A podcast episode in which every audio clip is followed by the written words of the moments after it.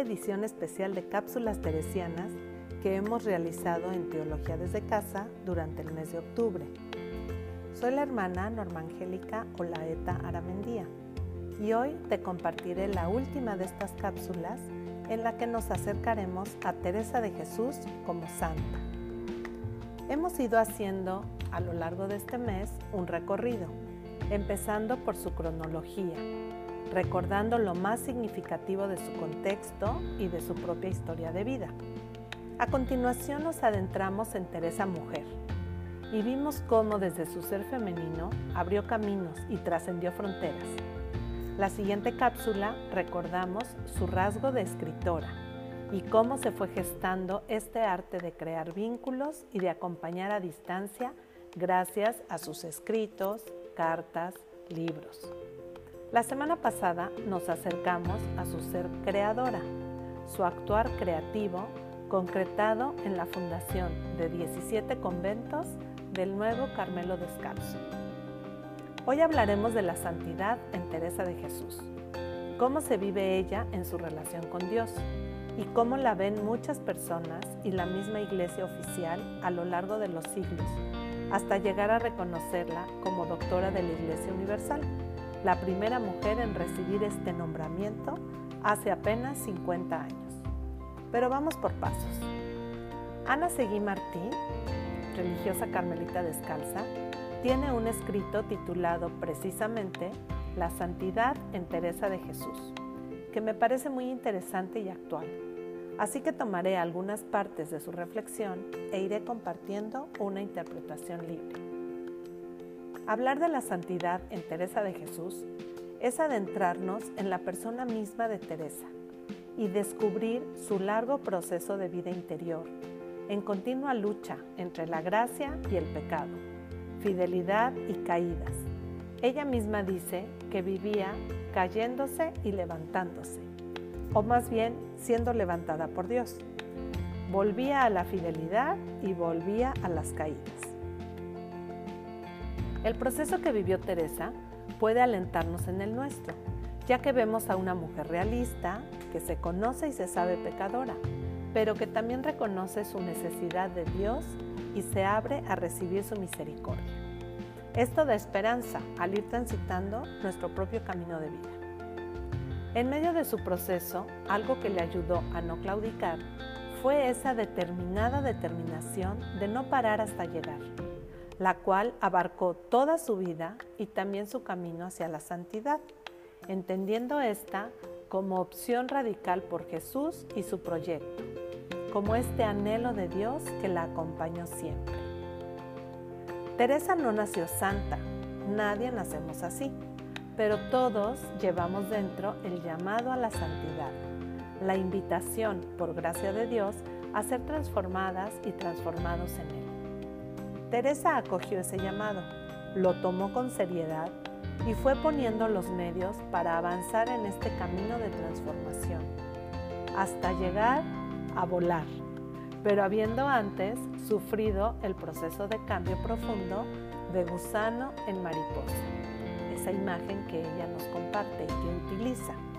Y una vez que le nacieron alas, ya todo en ella fue deseo de hacer todo por Dios porque su vivir era ya vida de Dios, por Él, con Él y en Él.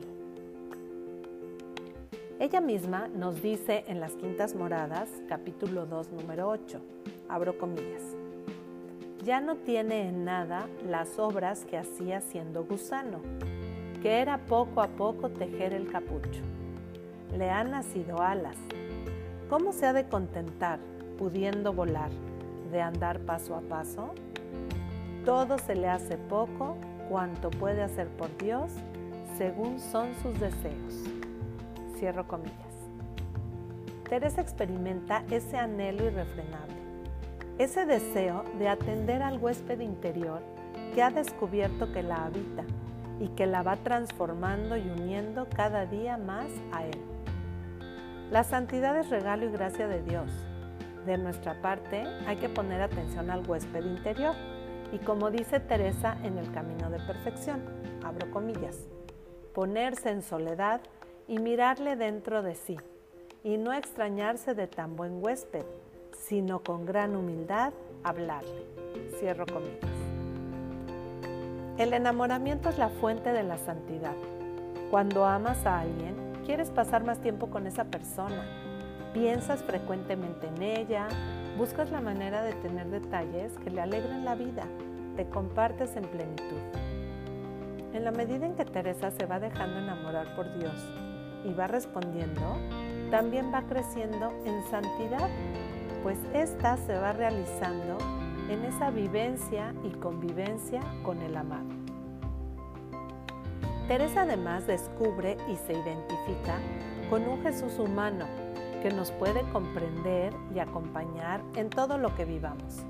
Ella nos dice, abro comillas, puede representarse delante de Cristo y acostumbrarse a enamorarse mucho de su sagrada humanidad y traerle siempre consigo y hablar con Él, pedirle para sus necesidades y quejársele de sus trabajos, alegrarse con Él en sus contentos y no olvidarle por ellos, sin procurar oraciones compuestas, sino palabras conforme a sus deseos y necesidad.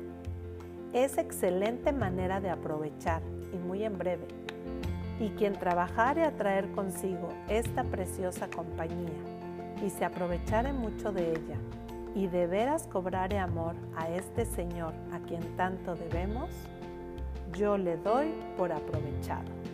Se cierra comillas, está en el libro de la vida, capítulo 12, número 2. Hablar de mujeres y hombres santos es hablar de personas con una relación fuerte de amistad con Jesús, que buscan la justicia y la paz, que colaboran en ser signos creíbles del sueño de Dios. Un mundo donde todos tengamos lugar, donde haya libertad, donde se reconozca la dignidad de cada uno, hombres y mujeres diversos. Las santas y los santos no son esas figuras serias, sombrías, que encontramos a veces en algunas iglesias y que más asustan que inspiran. Para ser santo hay que ser feliz primero y hacer felices a los demás. Hay que dar amor, hay que orar, trabajar, cantar, obedecer, estar enamorado y loco por Dios. Como dice una canción del grupo Gesed que se llama Para ser santo, que me encanta y que quisiera compartirles un pedacito ahora.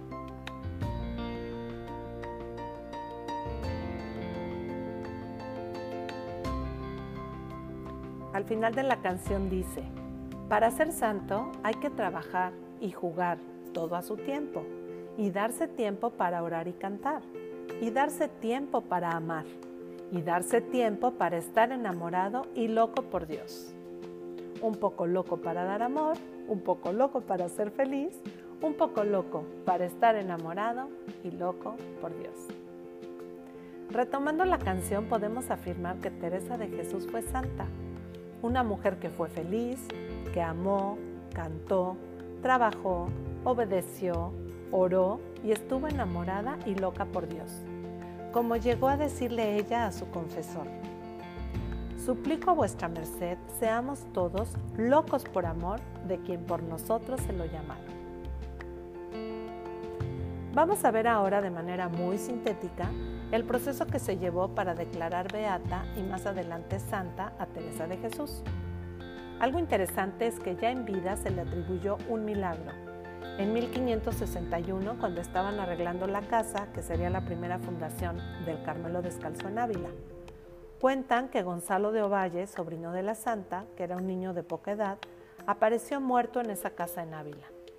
La santa lo abraza, se pone en oración y el niño volvió a la vida. Este es reconocido como el primer milagro de Teresa de Jesús.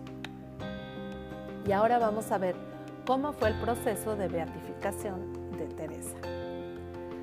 Recordemos que el concilio de Trento había mandado que no se admitieran nuevos milagros ni se adoptaran nuevas reliquias, a menos que estuvieran reconocidas y aprobadas por el obispo del lugar.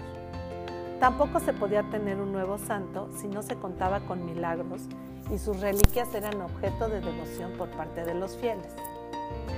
Alrededor de 1591, nueve años después de la muerte de Teresa de Jesús, un 15 de octubre, el obispo de Salamanca, Jerónimo Manrique Figueroa, después de haber visitado Alba de Tormes, donde comprueba el estado incorrupto del cuerpo de la Madre Teresa, y por haber Dios nuestro Señor obrado maravilla en él, y por haber tenido la Madre Teresa santa y ejemplar vida, manda que se dé inicio al proceso informativo de beatificación, siendo los primeros declarantes el Padre Domingo Báñez y su primer biógrafo, el Padre Francisco Rivera.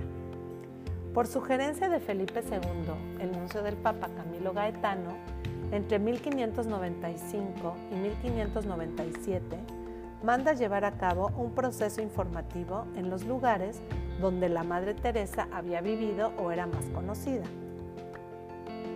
Reunida toda la información conseguida, fue enviada a Roma en 1597, acompañada de cartas del rey de España, Felipe II y a esta petición se unieron la del Concilio Provincial de Tarragona, la de la Congregación de las Catedrales e Iglesias Metropolitanas de los Reinos de Castilla y León, así como las universidades de Salamanca y Alcalá.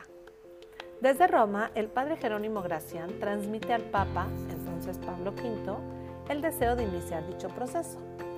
En 1604 se inicia el procedimiento con la autoridad apostólica y finalmente, 10 años después, la Madre Teresa de Jesús fue beatificada en Roma por el Papa Pablo V el 24 de abril de 1614. Vamos ahora a comentar cuál fue el milagro autorizado para la canonización de Teresa de Jesús. Este milagro ocurrió por intercesión de Santa Teresa de Jesús en la villa de Huéneja, del Marquesado del Cenete resucitando a una niña de cuatro años. Ya vimos que en 1614 el Papa Paulo V había proclamado beata a la reformadora de la Orden del Carmelo, Teresa de Ávila. Su fama de santidad se había extendido por toda la península e incluso había llegado a Italia. En España se recogían cuantas causas e intervenciones milagrosas tenían lugar por su mediación, que eran numerosas. Por ejemplo, en Burgos, el niño Agustín José de Alba, recién nacido, enfermó el mismo día de recibir el bautismo, recuperándose milagrosamente por la intercesión de la Beata Teresa de Jesús, según cuenta Bonifacio Moral en el libro de la vida de Teresa, publicada en Valladolid en 1890. En la diócesis de Guadix, en el pueblecito de Huéneja, del Marquesado del Cenete, también tuvo lugar un milagro, cuyo proceso se recoge en el libro de actas capitulares. Con el fin de comprobar la veracidad del suceso e incluirlo en la causa de canonización de la Beata Teresa de Jesús, que en esos momentos se tramitaba en Roma, se constituye en Guadix una amplia comisión para determinar si realmente se ha producido un milagro. José Rivera Tubilla nos cuenta que el hecho que se recoge en las actas capitulares dice lo siguiente, abro comillas. Según consta, la niña de cuatro años, Isabel de Berbel, hija de Andrés de Berbel y María Fernández de Quintanilla, vecinos de Huéneja, enfermó el 23 de julio de 1616 de unas calenturas continuas y maliciosas que le causaron gran dilación hasta que por los últimos días del dicho mes, su padre llamó a Ginés Martínez y Juan Fernández Espigares, cirujanos que curan en la dicha villa, por no haber otros médicos, los cuales la visitaron sin aplicarle remedio alguno, por la flaqueza grande que vieron en la niña, hasta los 8 de agosto que la desahuciaron por hallarla con señales conocidas de que estaba muriendo. Y aquella noche, a las 8, murió real y verdaderamente quedando el cuerpo cadáver, helado, sin pulso, sin calor, sin respiración, sin movimiento y sin otra alguna acción vital. Y en este estado, su padre, invocando a la dicha santa, Virgen y Madre Santa Teresa de Jesús, que intercediese con Dios nuestro Señor, resucitase y diese vida a la dicha niña, y con grande fe y devoción, haciendo promesas a la santa, le puso una estampa suya sobre el pecho de la niña muerta. la cual, después de haber estado ocho o nueve horas muerta, al otro día, al amanecer, resucitó buena y sana, sin calentura ni otro accidente de enfermedad alguna, con su color natural de sana y entero aliento, de modo que pidió de comer y le dieron, y comió con su mano, y pidió su vestido y se levantó y se sentó a una ventana. Todo esto dentro de hora y media, poco más o menos, que resucitó. Y algunos testigos dicen que estaba aquella mañana la niña más hermosa y más alegre que cuando estaba en salud. La comisión durante cuatro largas sesiones en días consecutivos y después de haberse tratado, disputado y conferido por todos los dichos señores muy doctamente y con nuevos fundamentos de la Sagrada Escritura y Teología y en los derechos y medicina, todos unánimes y conformes de un parecer, se resolvieron en que el suceso contenido en los autos y la resurrección de Isabel de Berbel fue obra milagrosa y sobrenatural de la poderosa mano de Dios por la intercesión de la Santa Madre Teresa de Jesús. Y todos juntos dieron muchas gracias a Dios por la merced de haberse servido de obrar la dicha maravilla por intercesión de la Santa. Acordaron que en este obispado y todos juntos y cada uno en particular tendrían gran devoción a Santa Teresa para que interceda con Dios por ellos y por este obispado cierran comillas, y esto está en el libro 9 de las actas capitulares, el folio 262 y siguientes. Una vez que dicho milagro es reconocido y aceptado en Roma, se procede a la canonización de Teresa de Jesús, apenas ocho años después de haber sido beatificada. El Papa Gregorio XV fue quien la canonizó un 12 de marzo de 1622 junto a los beatos Isidro Labrador, Ignacio de Loyola, Francisco Javier y Felipe Neri. Refiriéndose a sus compatriotas hispanos, el poeta Lope de Vega los describía así. Un labrador para humildes, un humilde para sabios, un sabio para gentiles y una mujer fuerte para la flaqueza de las que en tantas provincias aflige el miedo. En el decreto de canonización se puede leer lo siguiente determinamos y definimos que Teresa de Jesús y Ahumada, natural de Ávila, fundadora de la Orden de Carmelitas Descalzos, es santa, digna de ser escrita en el catálogo de los santos y como a tales los escribimos en dicho catálogo, determinando que todos los años, en el Día de Teresa, celebre la Iglesia Universal sus oficios, devota y solemnemente. Pasaron tres siglos y medio antes que se le reconociera a Santa Teresa de Jesús como doctora de la Iglesia, siendo el único impedimento su ser de mujer. Sin embargo, a nivel popular, en diferentes universidades o congregaciones, se le reconoció como maestra de oración y doctora muchos años antes. Finalmente, el Papa Pablo VI quita este impedimento, reconociendo el 27 de septiembre de 1970 como doctora de la Iglesia Universal a Santa Teresa de Jesús, primera mujer en recibir dicho reconocimiento. Como vemos, Teresa de Jesús hizo todo un recorrido vital desde su ser de mujer, en un contexto histórico, concreto y adverso a ella, con su rasgo de escritora, creadora, en su ser de fundadora, llegó a la unión plena con Dios, a dejarse transformar por el amado, llegando a una vida mística intensa y que trascendió más allá de su muerte. El tiempo ha ido demostrando el don que es la vida de Teresa, santa y doctora de la Iglesia, es decir, referente, maestra y acompañante nuestra, que puede guiar nuestros pasos, orientarnos y darnos algunos consejos para hacer nuestra propia experiencia de Dios, el huésped interno que nos habita y espera en lo más hondo de nuestro ser. Hasta aquí el aperitivo de esta semana y con esta cápsula termina la edición especial preparada por Teología desde Casa durante este mes de octubre, mes teresiano en pandemia.